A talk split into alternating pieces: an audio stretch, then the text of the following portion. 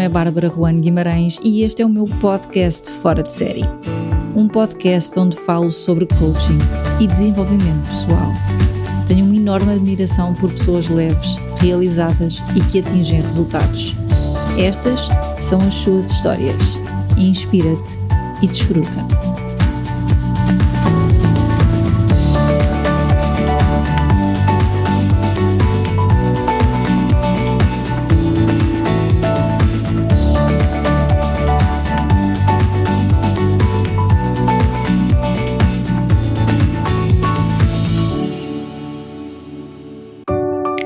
Espiritualidade, certezas, resistência e flow. Estes foram alguns dos assuntos abordados neste podcast.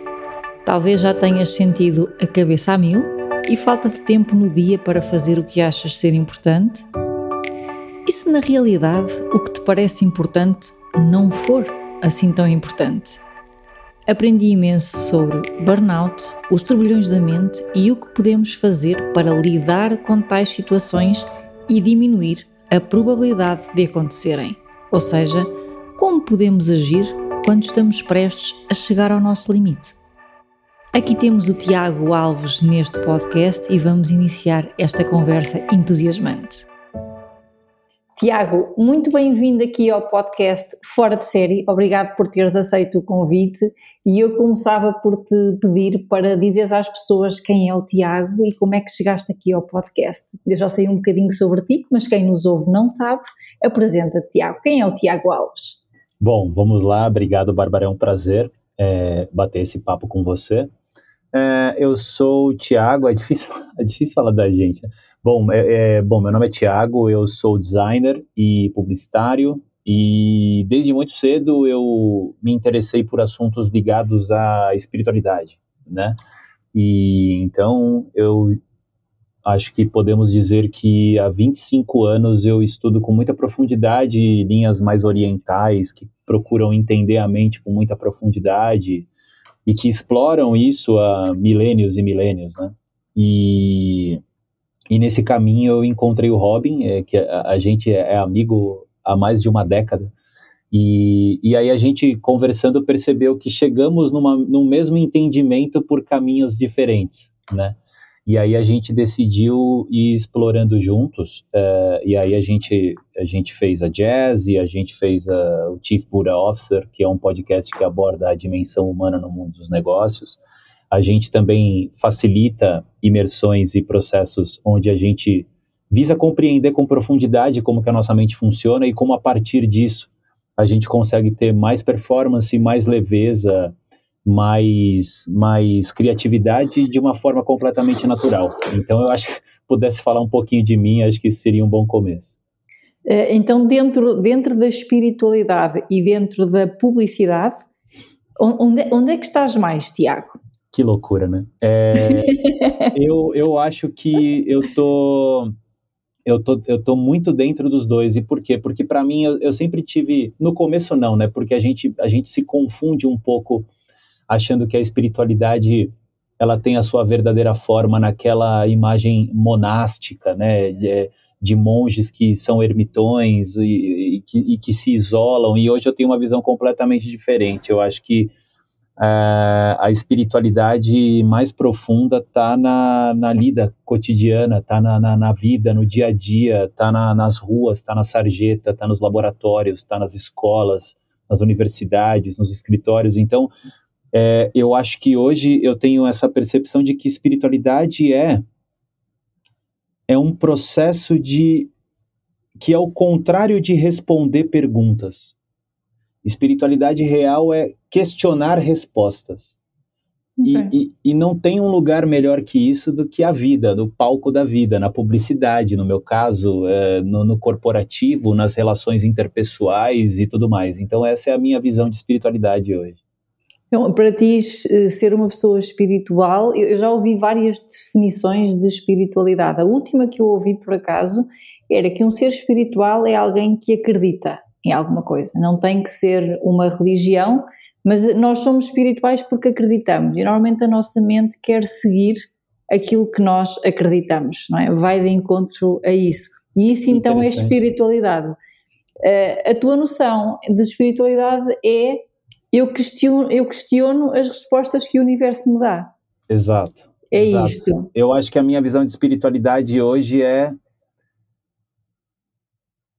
menos acreditar. É, é, é vai, um pouco, vai um pouco de vai, vai, um pouco contra o que você disse. Sim, não, não contra, mas é, é, uma visão um pouco diferente. É a minha visão de como eu entendo espiritualidade hoje. É você estar tá completamente aberto para esse desconhecido. É justamente questionar isso. O que, que eu sei com certeza? Uhum. Que que, é, que, que eu, qual, qual, quais pensamentos eu tenho que eu tenho certeza deles? E se a gente uhum. parar para olhar isso com honestidade, são muito poucos. Ok. São muito poucos, né? Que, não, isso aqui eu sei com certeza absoluta. São muito poucos. Então, para mim, a, a, espiritualidade é mais isso, assim, é, é essa, essa abertura, essa, essa honestidade de poder é, tá completamente disponível e aberto para questionar todas as respostas que para gente eram tão certas antes, sabe? Tipo, e olhar para elas com abertura total e falar, acho que eu não tenho certeza como eu achava que tinha, sabe? Eu acho que é mais isso. Como é que tu lidas com as coisas que queres, então, com, a, com o futuro, não tendo certeza de nada? Como, como é que tu lidas? Isso. Maravilhoso isso. É, essa é uma pergunta incrível. E eu vou tentar abordar é, é, é, essa pergunta de um jeito, do jeito mais direto possível. Uhum. Seguindo essa linha dessa honestidade, né, que a gente está conversando, se a gente parar para olhar com, com sinceridade, o futuro já é completamente incerto. Uhum. É, a gente tem alguns bilhões de sinapses cerebrais acontecendo a cada segundo, a gente tem alguns milhões de movimentos orgânicos acontecendo a cada segundo, desde movimentos peristálticos até movimentos de, de expansão e de contração, até batimentos cardíacos, até fluxos respiratórios. A gente tem tudo isso acontecendo agora aqui e a gente não está controlando nada disso. Nada. Absolutamente nada. Então, a gente tem essa ilusão de controle, de que a gente através das nossas certezas, a gente está preparado para o futuro. Só que o sinônimo de futuro mais fundamental é a, a de abertura, a de incerteza. O futuro está ali, ele só não é normalmente o que a gente achou que ele fosse ser. Se eu não me engano, acho que Roosevelt tinha uma frase que ele dizia: Eu planejo cada segundo de uma guerra. Depois que o primeiro tiro é dado, eu jogo o plano fora. Né? Porque uhum. é, o futuro é essa, essa força desgovernada e tal. E aí, não é a questão de como eu lido com o futuro a partir de dessa abertura. A gente já faz isso. O futuro já é algo é, incontrolável. A gente só tem essa percepção de que a gente está controlando algumas coisas, mas na verdade a gente não está controlando a, a, maioria dos aspectos do futuro. Então, ao invés de como faz, é, é mais uma, uma forma de você realizar como já é. E a partir disso, você está aberto para navegar nessa incerteza uhum. que é a vida, nessa incerteza que é o futuro. E é dessa abertura que vem a maleabilidade suficiente para você lidar com as questões, sejam elas as mais profundas, relacionais e emocionais, até questões práticas profissionais, é, de forma super criativa, porque você não está fechado num padrão que você acha que precisa ter é, para você lidar é, é, é, com a vida de uma forma mais inovadora, porque você não está encaixotado em uma maneira de pensar ou de sentir, você está completamente aberta, aberto à, vida como ela se apresenta. E é daí que vem essa, esse frescor, essa capacidade de agir de uma forma muito espontânea e natural, com menos, menos resistência. Uhum. E se a uhum. gente está com menos resistência, a, a, a, tendência é a gente agir com mais precisão, né? Eu acho que é mais ou menos isso. Então, seguindo essa frase do, do Roosevelt que, que falaste, o Tiago Alves faz planos? Olha, olha como isso é controverso, né? Eu sou diretor de criação e planejamento. Sim, eu, eu, vi, eu vi isso no teu site, eu estava é, pensando. É, eu sou, eu sou diretor de criação e planejamento e Hoje eu enxergo isso de um jeito muito diferente. Uhum. É, é, claro que eu faço planejamento, né? Uhum. A, a, a, mas o planejamento hoje ele é menos uma receita e mais uma coordenada de GPS. Uhum. Sabe? Antes, os meus planejamentos, antes de eu entender o mundo como eu entendo hoje, e eu não estou nem fazendo juízo de valor se isso é bom ou ruim, mas é a maneira uhum. que eu enxergo a vida. Mas antes disso, os meus planejamentos, tanto pessoais como profissionais, eles eram receitas. Então, o primeiro passo é esse, o segundo passo é esse, o terceiro passo é esse, o quarto passo é esse. Hoje, os meus planejamentos, tanto pessoais como profissionais, eles são nortes. Ele fala, ó, as coordenadas são essas. A gente tem esse toolkit, a gente tem essas ferramentas e essas, essas, essa, esses elementos que gostaríamos de usar no caminho. Agora, quais caminhos e quais ferramentas vão ser usadas para chegarmos nesse norte é o dia a dia que vai dizer. Ah, né? entendo. Fazendo então, uma metáfora, imagina que tu pões uma cruz no mapa a dizer assim: Eu quero chegar ali, mas não defines para já qual é a estrada que vais apanhar. Exatamente. Deixas que o universo te vá dando diariamente respostas e vais fluindo, Exatamente. sabendo que tens o foco para chegar àquele ponto. É, é isto. É isso. É mais ou menos isso como okay. eu encaro a vida hoje. Uhum. E às vezes o caminho vai ser mais direto, às vezes o caminho vai ser mais cheio de curvas porque é a maneira que a vida está se apresentando e a, a, gente não tem como controlar as circunstâncias, né? Uhum. A, gente, a gente tem que ir lidando com as circunstâncias da melhor forma. Então eu acho que ter esse norte, ter essa cruz no mapa, que é uhum. para onde a gente está rumando, eu acho que facilita muito para que a gente entenda que talvez da maneira que eu percebo a vida hoje, a, a, maneira mais simples de lidar com a vida é essa maleabilidade, a gente ir ajustando a rota de acordo com as circunstâncias. Mas o norte está lá. O norte está lá. E em relação àquela frase que eu li tua, Tiago, que é eu ajudo as pessoas a conseguir ou um, a saber que são capazes de conseguir o impossível. Como é que isto encaixa, Tiago? Que legal. Isto é, isto é, um, isto é, um, assim, é assim, um objetivo parece muito preciso, não é? Muito aguerrido, com muita ação, e de repente, no meio dessa espiritualidade e dessa forma de não resistir, como é que tu consegues ajudar as pessoas a conseguir o impossível?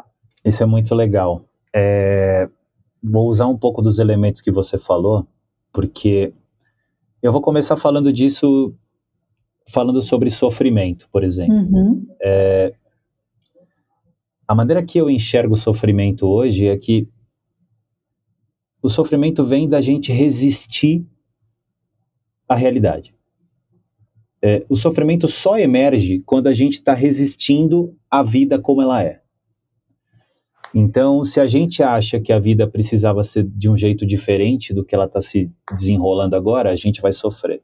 Se a gente acha que precisava sentir outra coisa do que a gente está sentindo agora, a gente vai sofrer. Se a gente acha que precisaria pensar outra coisa diferente do que a gente está pensando agora, a gente vai sofrer. Se a gente acha que a gente precisaria qualquer coisa diferente do que se apresenta para nós agora, a gente vai sofrer.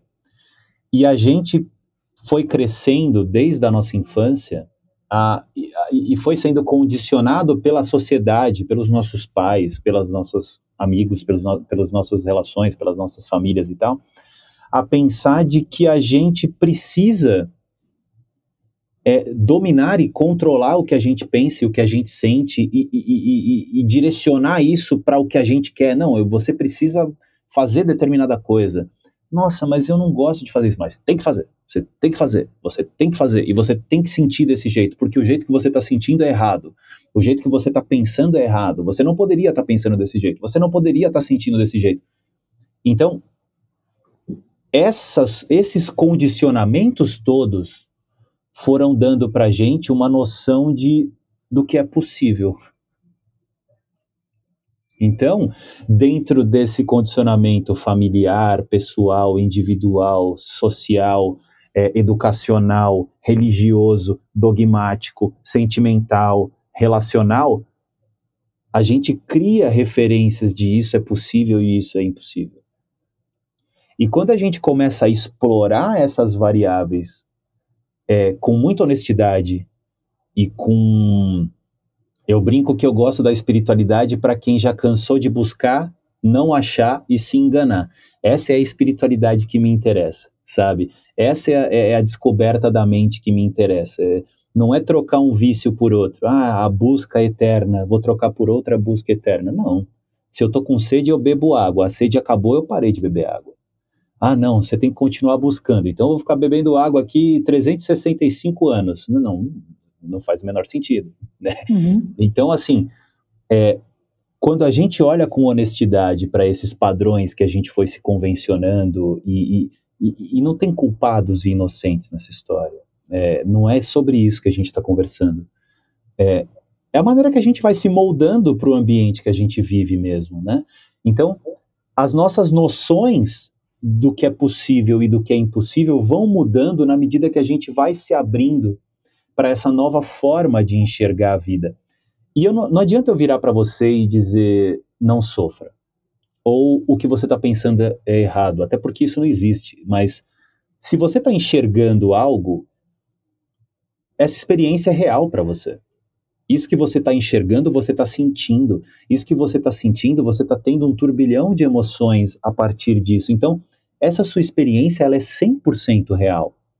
Agora, quando a gente vai percebendo como funciona essa nossa relação com os nossos sentimentos, pensamentos, sensações e emoções, a gente vai compreendendo como a gente cria de dentro para fora essas experiências e a gente vai vendo que talvez essas noções de possível e impossível que a gente tinha não são necessariamente imutáveis e elas não são necessariamente é, sacramentadas.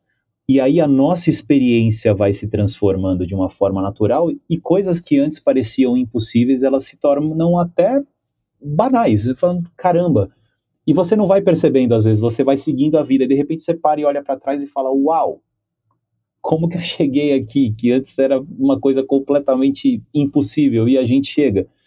É, é, mais nesse sentido, não é no sentido de você se esforçar ou de fazer algum sacrifício, não.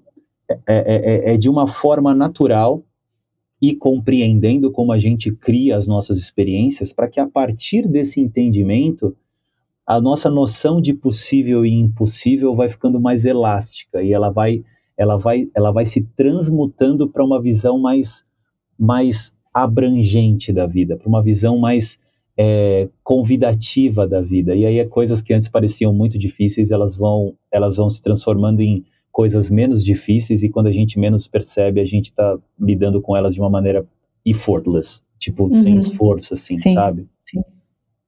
Eu estava, estava, vou pegar numa frase que tu estavas a dizer, Tiago, que é, nós começamos a sofrer quando nós resistirmos, resistimos ao que estamos a pensar, resistimos ao que estamos a sentir. O que me faz muito sentido quando eu penso em pessoas que até estão relativamente bem, mas querem um pouco mais. E este querer mais, querer mais, pode causar um sofrimento, não é? Este ambicionar demais. Mas depois penso, Tiago, e aquelas pessoas que não estão bem?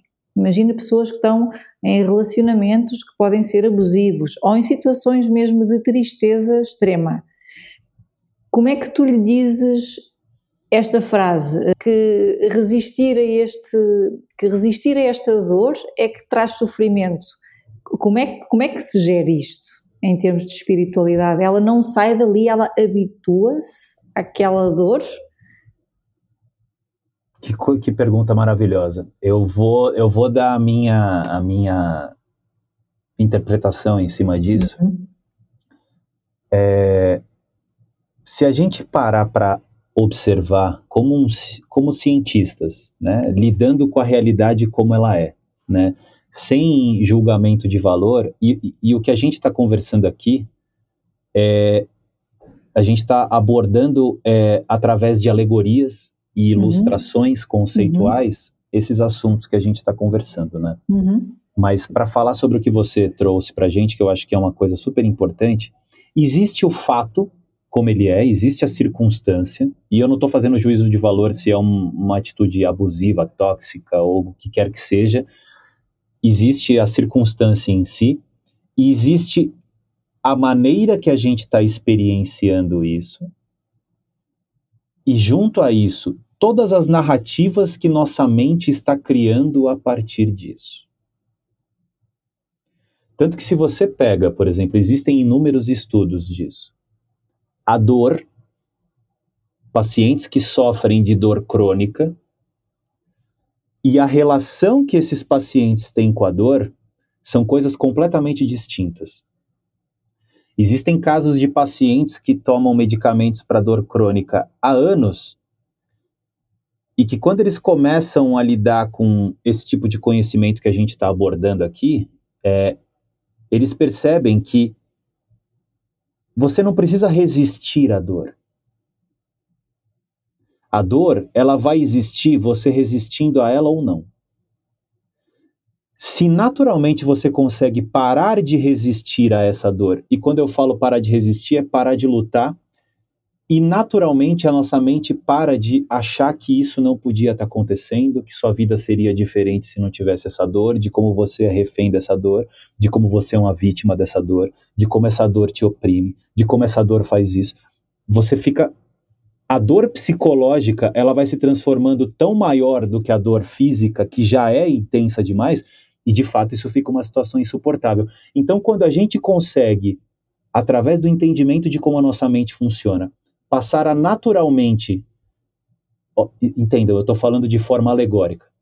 A gente passa a naturalmente separar o que é a dor em si, ou o que é o fato em si, seja ele abusivo, seja ele tóxico ou, ou o que for, das narrativas que nossa mente está inventando e, e ela vai criando essas prisões imaginárias.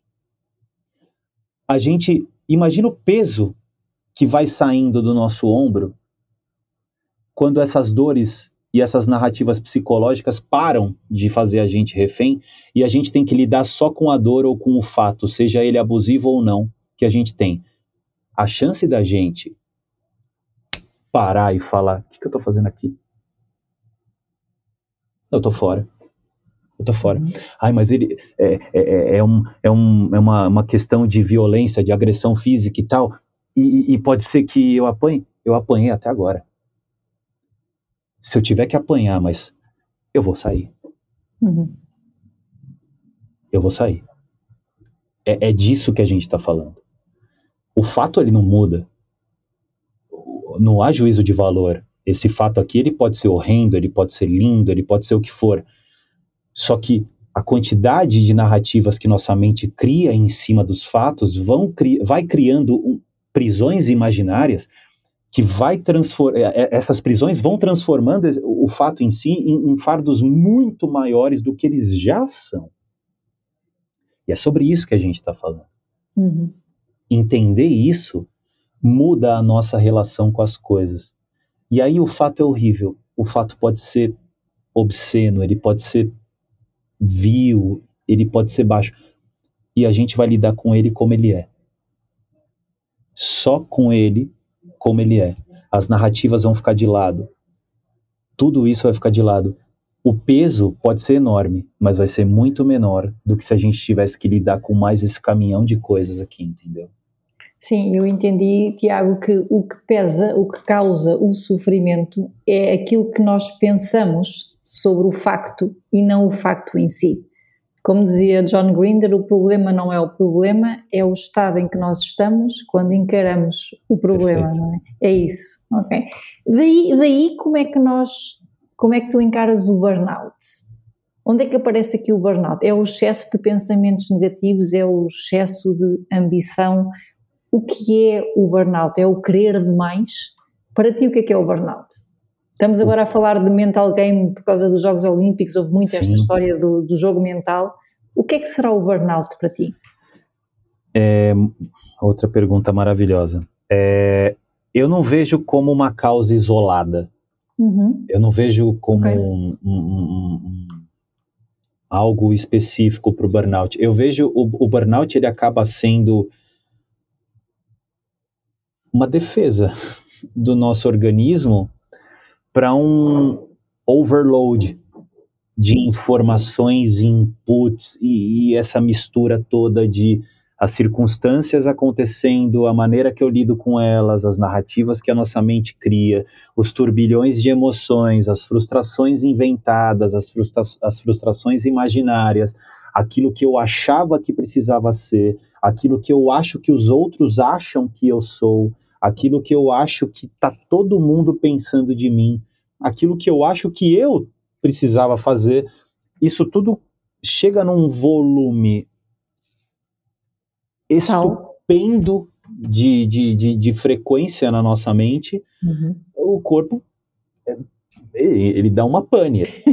o burnout, não é? Exato. Eu preciso resetar. Sim. E, e, e é dessa forma que eu estou enxergando o burnout hoje em dia, porque uh, a gente, por não compreender como a nossa mente funciona com naturalidade, com intimidade, né? E, e a gente, é, por incrível que pareça, a gente não nasce com manual de instruções, né? A gente nasce e vai vivendo a vida e a gente fala de tudo. A gente tenta decifrar os, os enigmas é, mais transcendentais de onde viemos, para onde vamos. A gente vai para Marte, a gente põe sondas na Lua, a gente ultrapassa as barreiras do sistema solar. A gente não entende o, o, dilema da consciência humana, a, a, gente não entende o dilema da mente humana, a gente está anos-luz de começar a compreender isso, e pior, a gente para pouquíssimo para falar sobre isso. Então, como a gente não tem essa intimidade com a nossa mente, a gente vai vivendo a vida, a gente não entende esses processos, como, é que eles, como eles funcionam, a gente confunde o que a gente sente com o que a gente pensa, o que a gente pensa com o que a gente tem de emoções, é, a gente confunde nossas opiniões com verdades absolutas, mas como? Essa, essa opinião ela é tão verdadeira para mim, é, é uma opinião em double surround sound, porque ela vem junto com pensamentos, com sentimentos, com emoções, com memórias, com projeções, então isso só pode ser uma verdade absoluta, e normalmente não é. Enfim, e a gente não entende isso tudo e a gente vai se apegando a coisas que nem sólidas são. A gente vai se apegando ao que a gente pensa, ao que a gente sente. E o que a gente pensa e o que a gente sente muda o tempo todo. A maior prova disso é o nosso guarda-roupa.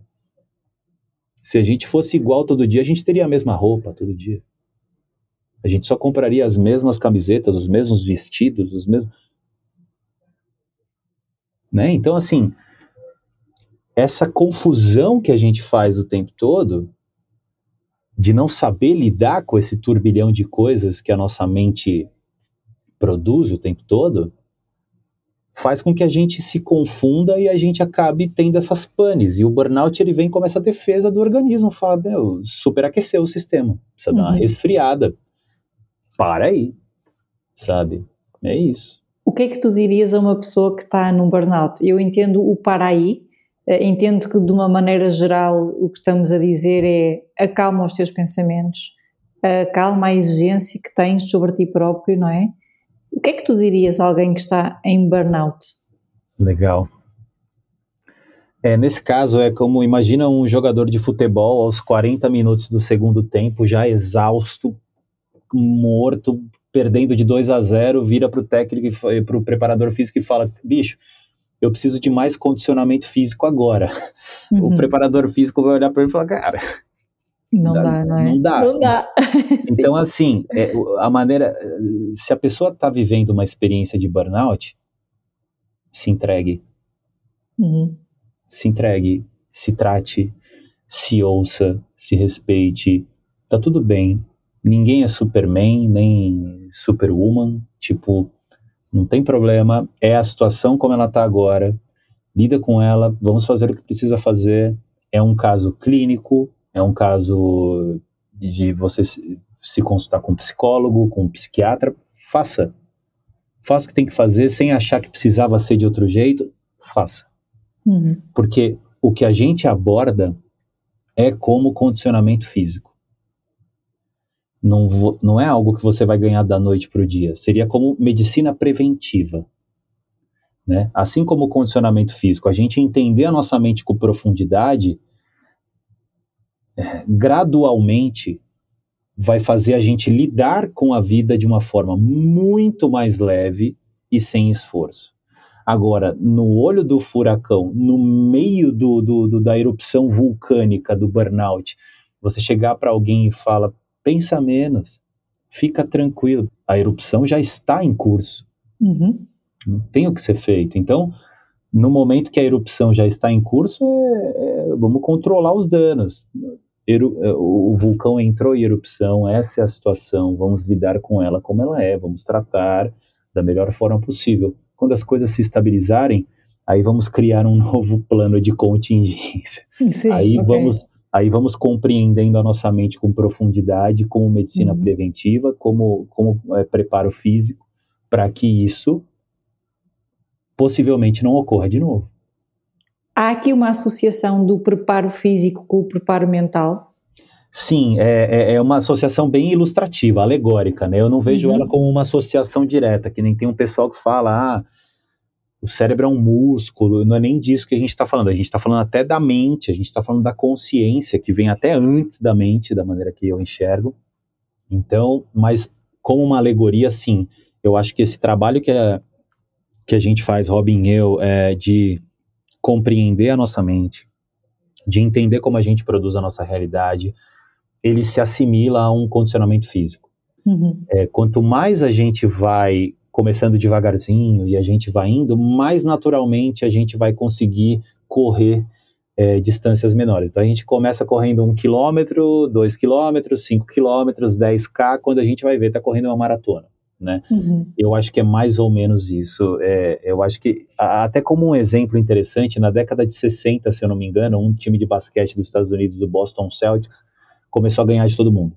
Assim, é, de 150 a 40. De todo mundo. Os caras saíram ganhando de todo mundo. E, e os especialistas olhavam para o time e falavam: Meu, eles não são nem o quarto melhor. Como que esses caras estão ganhando de todo mundo? E o que, que eles fizeram? Ninguém falava de preparo físico naquela época. Ninguém falava, né? Os, os caras iam pro vestiário e fumavam e bebiam, iam pro jogo, porque era o zeitgeist do momento, era como as pessoas lidavam com a realidade daquele momento. E para prática de esporte, isso não faz muito sentido. Hoje, pra gente, isso é claro, naquela época Uhum. não era. E os caras começaram a fazer condicionamento físico e voaram. Tanto que depois é, da, da, da década de 60 para a década de 70 já virou um padrão. O que a gente está conversando aqui é a mesma coisa.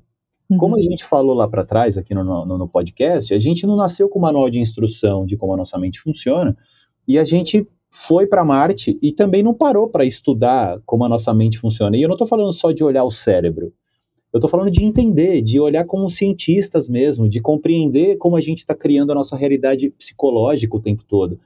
Pouquíssimas pessoas estão olhando para isso. Então, compreender isso com profundidade e, e, e, e ir se familiarizando com isso é mais ou menos essa, essa diferença competitiva que o Boston Celtics teve, porque é, acaba a maneira que a gente lida com a vida é, de uma forma natural vira algo com muito mais performance a partir disso, sabe? Eu Uhum. acho que é, é- é mais ou menos nesse sentido. Ok. A, a frase serenidade não é apatia. Fala-me sobre esta frase. Que legal. É... que legal. É... Não, eu acho, eu acho a serenidade, é... como tudo é, é, é algo dúbio, né? Mas assim, eu, a maneira que eu enxergo a serenidade, eu vejo ela como é, combustível de foguete, assim. É, porque a gente tem essa e até uma cena cotidiana, um, um, um lugar que eu trabalhava antes, o, o, o meu sócio nessa agência falava assim, não, mas é, eu estou sentindo a equipe sem senso de urgência. Eles estão assim muito muito numa boa. Tô- tá todo mundo numa boa e desce para fumar um cigarrinho e toma um cafezinho e tem um monte de coisa para entregar e tal e tal e coisa. Eu parei, eu pensei, eu falei que interessante isso. Falei, mas as entregas estão boas? Sim, estão. Poderiam estar melhores sempre, mas estão boas. Eu falei, ok. As entregas estão sendo feitas? Estamos atrasando algo? Não. Não. Então, por que, que a gente quer o senso de urgência? Por que, que, por que, que é ruim as pessoas produzirem desse lugar de serenidade e tomando o cafezinho delas? A gente precisa estar toda hora se estapeando e, e, e, e se descabelando, e isso é sinônimo de produtividade? Isso é sinônimo de performance? Se a gente olhar os maiores gênios do esporte, você vê um Messi jogando bola, um Cristiano Ronaldo jogando bola, parece que ele está se descabelando o tempo todo. Ao contrário, o cara parece que está eh, numa ópera, parece que ele está tocando um violino. Porque esse lugar é tão natural para ele, ele está tão confortável nesse espaço, que com toda a serenidade do mundo ele está em altíssima performance. Isso vale para o piloto automático também, outro enigma. Ah, e você precisa sair do piloto automático. Depende. Em que lugar você se encontra no piloto automático? Você está num lugar de extrema confusão e de, de desorientação e de, e, de, e de bagunça psicológica? Então, nesse lugar, o piloto automático é preocupante, com certeza. Agora, se você está num lugar de serenidade produtiva, que nem a gente está falando aqui, onde você está numa boa e você está produzindo bem e você consegue estar tá no piloto automático, aí uau, é aí que você está no flow. É aí que você está no flow, é aí que você, uau, que, o que parecia impossível, de repente você vai fazer, nossa, terminei, nem vi. Terminei aqui, sabe? É mais, mais ou menos isso. Essa é a forma que eu enxergo assim. Sim. E como, como é que tu eh, vês, nessa tua perspectiva da espiritualidade, a ligação entre a ambição, o querer mais, falaste de esportistas, do, do Messi, do Cristiano uhum. Ronaldo, são pessoas que eu acredito que querem mais e que treinam muito, é todos os dias mais. Como é que nós ligamos esta serenidade a esta ambição de querer mais? Isso é muito legal. É, eu me considero uma pessoa ambiciosa e ao mesmo tempo eu uhum. enxergo que eu quero muito pouco. é, eu, eu, quero poucas coisas. Eu não tenho essa coisa de não, eu preciso disso, eu, eu quero aquilo. Eu não tenho isso, mas ao mesmo tempo eu me enxergo como alguém ambicioso. É, e, e, onde que está a diferença, eu acho? É, as pessoas falam de iluminação, né, de, de o awakening. É, ah, o ser iluminado e tal e tal e coisa, e as pessoas acham que essa iluminação é um evento que vai ter festa em um estádio de futebol ali no estádio do Porto, e vai ter helicópteros, e vai ter fogos de artifício, sabe? E aí que todos os seres vão descer e conversar com você, Jesus, Buda, Maomé, Krishna, eles vão, as pessoas, as pessoas têm umas visões de iluminação assim muito legais assim e, e eu acho que eu estou bastante longe de estar tá perto de estar tá iluminado, mas a forma que eu enxergo isso é, é, uma, é uma maneira diferente de lidar com a vida. Porque uhum. as circunstâncias são as mesmas, os problemas, a, a, vida e morte continuam sendo uma questão, as emoções boas e ruins continuam sendo uma, uma questão, tudo isso continua. Só que a nossa relação com essas coisas muda completamente. Hum a gente passa a não se identificar com a nossa personalidade. E é a nossa personalidade que depende desses impulsos, desses estímulos emocionais e psicológicos. Então, a gente vai passar o perrengue bem. A gente vai passar pelas coisas boas bem. A gente vai chorar a morte de uma pessoa querida bem. A gente vai sofrer o fim de um relacionamento bem porque eu não estou uhum. identificado dessa forma visceral com essas coisas como antes. Eu vejo isso com ambição. Eu tenho a, a maneira que a, que a gente lida com a ambição, ela muda. Não é mais um plano, uma obrigação, não, porque eu vou conquistar isso e depois que eu conquistar isso, eu vou conquistar isso porque eu quero. Não. Fala, eu tenho um norte. É ali que eu quero chegar. Vamos embora. Vamos curtir. Vamos curtir. Putz, mas agora tem um perrengue, tem um perrengue. Olha, tem um belo um perrengue aqui, mas vamos viver, vamos, vamos, vamos para cima, vamos olhar para ele como ele é. E, e tem dias que vão ser mais fáceis, tem dias que vão ser mais difíceis, tem dias que a gente vai acordar com o pé errado, sabe? Sair da cama assim Sim. e, opa, hoje tá tudo meio esquisito aqui. Isso vai continuar existindo do mesmo jeito, mas a nossa relação com essas coisas muda muito. É, é, é, é um termo até delicado, mas é o tempo de resposta. Uhum. Sabe? É, é, quanto tempo a gente passa perdido nessas narrativas emocionais e mentais. É muito menor. A gente sofre e volta, sofre e volta. Opa, sabe? A gente não se perde, fica. Não fica muito tempo nesses pensamentos. Nem com a ambição. Okay. da mesma forma. É o norte, ela tá lá, eu já sei. Ela não é minha minha mestra, ela ao mesmo tempo ela não é minha escrava. Nem eu e tu não, E tu não és refém dela, exato. Isso, refém, isso, sim. isso. E, e, e, a gente vai seguindo. E, e a partir disso eu, eu, eu, percebo que eu acabei conquistando mais. Uhum. Sendo assim, sabe? É, é, é, é tendo uma performance muito mais legal, sendo assim, sabe? E, e a gente vai sentindo que não tem esforço. Tem trabalho, tem cansaço físico, a gente fica cansado, normal, mas é, é, é uma relação diferente com as coisas, sabe? Já alguma vez não chegaste a algum norte, Tiago? Várias vezes. E várias como é que lidas vezes. com o resultado? Putz, é, é aquela coisa, a, a, frustração, ela, ela vira um, uma, a gente experiencia a frustração do mesmo jeito que a gente experiencia um sofrimento. Estás lá é, menos tempo também. Muito recentemente eu perdi meu pai, por exemplo. Meu pai era meu melhor amigo, de longe, a gente tinha uma relação incrível. Meu, pensa num cara legal, meu amigo, cabeça aberta, jovem, ele que me, me, me, me trouxe essa fagulha de, de, de, de, curtir a espiritualidade, porque ele era, um, era um, gênio, um cara inteligentíssimo, assim, a gente tinha altas conversas e tal. Ele faleceu em dezembro.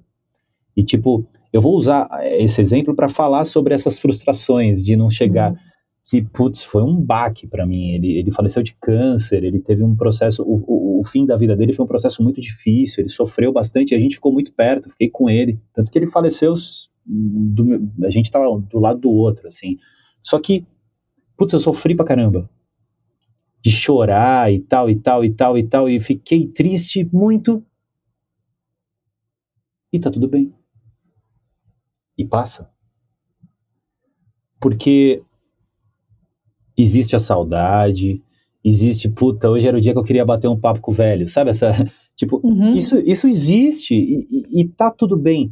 Mas lembra das histórias que a nossa cabeça ela, ela inventa?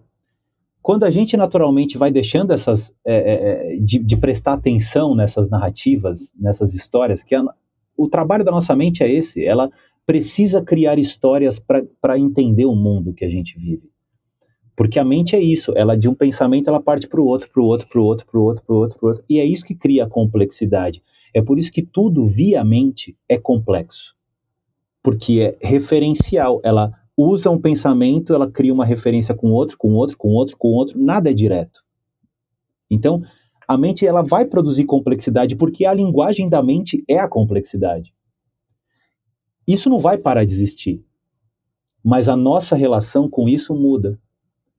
Então, foi um foi algo difícil, foi é uma situação super difícil, é uma situação super difícil. E a frustração é um luto. Da mesma forma, porque é algo que a gente deu vida, que a gente é, deu vitalidade, que a gente que a gente botou muita energia e que não se concretizou e, e que morreu. É um luto, a frustração é um luto, né? E tipo, e tá tudo bem, a gente, eu, eu, por exemplo, sofro. No caso do falecimento do meu pai, eu choro. Chorei que nem uma criança mesmo. E tá tudo bem. Não, não, não tô vítima desse sofrimento, não, não, não fui pego por ele e jogado no, no chão, não. Tipo, de vez em quando lembro e, e, sinto saudade e me dá uma vontade de chorar, dá, e tá tudo bem também. Mas passa. É, é, é como se a gente fosse de teflon, uhum. sabe? É, você vai fritar um ovo, você vai fazer um, uma carne, você vai fazer alguma coisa, mas as experiências mudam, mas não cola, sabe? É fácil de lavar. Uhum. Tipo, você passaria a esponjinha com um detergente, é fácil de lavar. A gente vai ficando assim, a gente vai a gente vai criando, entre aspas, essa é analogia maravilhosa, mas a gente vai criando esse teflon na gente, sabe? A gente não foge das experiências, muito pelo contrário, a gente está aberto, porque a gente sabe que, sejam elas quais forem, elas vão vir, a gente vai viver elas com todas, toda a intensidade possível, mas elas vão passar, assim como tudo vai passar. Uhum. É mais nesse sentido, assim. A meditação é uma técnica importante. Eh, meditação? Sim. É, eu já cheguei a dar aulas de meditação, eu estudei uhum. meditação por muito tempo. É, não tenho nenhum juízo de valor, assim, acho que é uma prática legal, mas hoje eu enxergo meditação como o nosso estado natural. Okay. A meditação, para mim, hoje é essa abertura completa para a vida como ela é. Tu acabas por meditar ao longo do dia. Sem escolher o que sentir, sem escolher o que pensar, sem escolher o que a gente vai viver. A gente está sempre aberto para circunstâncias, sem precisar essa falsa ideia de controle. Quando a gente está nesse lugar, esse é o estado de meditação natural, assim. E esse eu acredito que é o estado natural humano, né? uhum. né? Porque sempre que a gente tenta mentalmente é, condicionar um estado mental de ausência de pensamentos ou condicionar um estado mental de ausência de sentimentos, lembra que a linguagem da mente é a complexidade. A, a, nossa tendência de se frustrar é muito grande. Né? E, e, e como todos os estados mentais, esses vão mudar também. Porque outro, outro padrão da mente é a inconstância. Uhum. Então, é, eu acredito hoje que a meditação é essa abertura total para como a nossa mente funciona, para essa oscilação de estados mentais que a gente tem, que é super natural, e para a abertura para a vida. E nesse lugar a gente está, mesmo no meio de um show de rock, a gente está em silêncio, uhum. sabe? Porque a gente está conectado com essa fonte nossa que, que é quem está percebendo a mente, que é quem está percebendo esses sentimentos, essas emoções que estão emergindo em nós. Então eu, eu enxergo a meditação mais como uma forma de ser e menos como uma prática hoje em dia. Uhum. Eu, eu, levo daqui, desta conversa que acho extraordinária, Tiago, é mesmo o questionamento. É questionar eh, sem julgar, não é? Sem perguntar porquê, sem tentar encontrar justificações em tudo, é apenas olhar e questionar o que é que me faz sentir isto, o que é que me faz pensar isto, não é? O que levo deste pensamento, o que levo desta emoção e estar aberta a todas as possibilidades, não resistir ao que está a acontecer e olhar para o que está a acontecer como se fosse uma resposta. Isto está-me a dizer algo, vamos ver o que isto quer dizer, e ir, ir fluindo. Leva um bocadinho desta nossa conversa, esta leveza de viver a vida sem, sem forçar, sem estar em esforço. Perfeito. Não sei se é isto, mas é o que eu levo daqui e agradeço-te esta partilha, Tiago, aqui no, no podcast. Mas não queria acabar sem te perguntar uma coisa. Nesta, nesta leveza que tu vives, uh, não sei se existe, mas se existir, diz-me quem é o Tiago fora de série. Que legal. É... O Tiago fora de série, eu acho que é é o Tiago que tá quando quando o Thiago tá nesse estado que a gente chama de flow, por exemplo, assim, uhum. quando porque como eu disse, tem dias que a gente acorda com o pé errado e normal, a nossa mente oscila. Os nossos estados mentais oscilam e a gente, o problema é que a gente passa a identificar isso com as circunstâncias e não necessariamente eles têm identificação, mas é, quando a gente não cai nessa cilada e a gente consegue estar tá nesse estado de flow, onde a gente está nessa abertura, esse Thiago é fora de série. Uhum. Esse Thiago é fora de série, porque ele, ele, ele consegue ser muito criativo, consegue ser muito inovador, consegue ser muito comunicativo, consegue ser muito produtivo. E aí, às vezes, eu mesmo paro e falo: caramba, como é que eu consegui fazer tudo isso aqui? Eu não tenho a menor ideia. tipo, eu acho que eu acho que isso seria a minha visão de Thiago fora de série. Não sei se era isso, mas é isso que me ocorreu agora.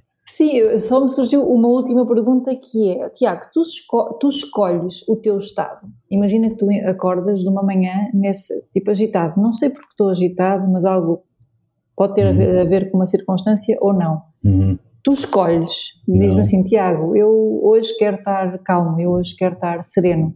Existe isto ou não? Não, não, para okay. mim não. Eu acho que é como o clima, né? Uhum. Que a uhum. gente acorda e hoje está chovendo e amanhã vai estar tá sol. Eu acho que uhum o estado mental é, é, da mesma forma. A gente não consegue controlar o clima, da mesma forma que, eu, na minha maneira de enxergar, a gente não consegue controlar o nosso estado mental. A gente pode conseguir uma, duas, três vezes, na quarta, na quinta.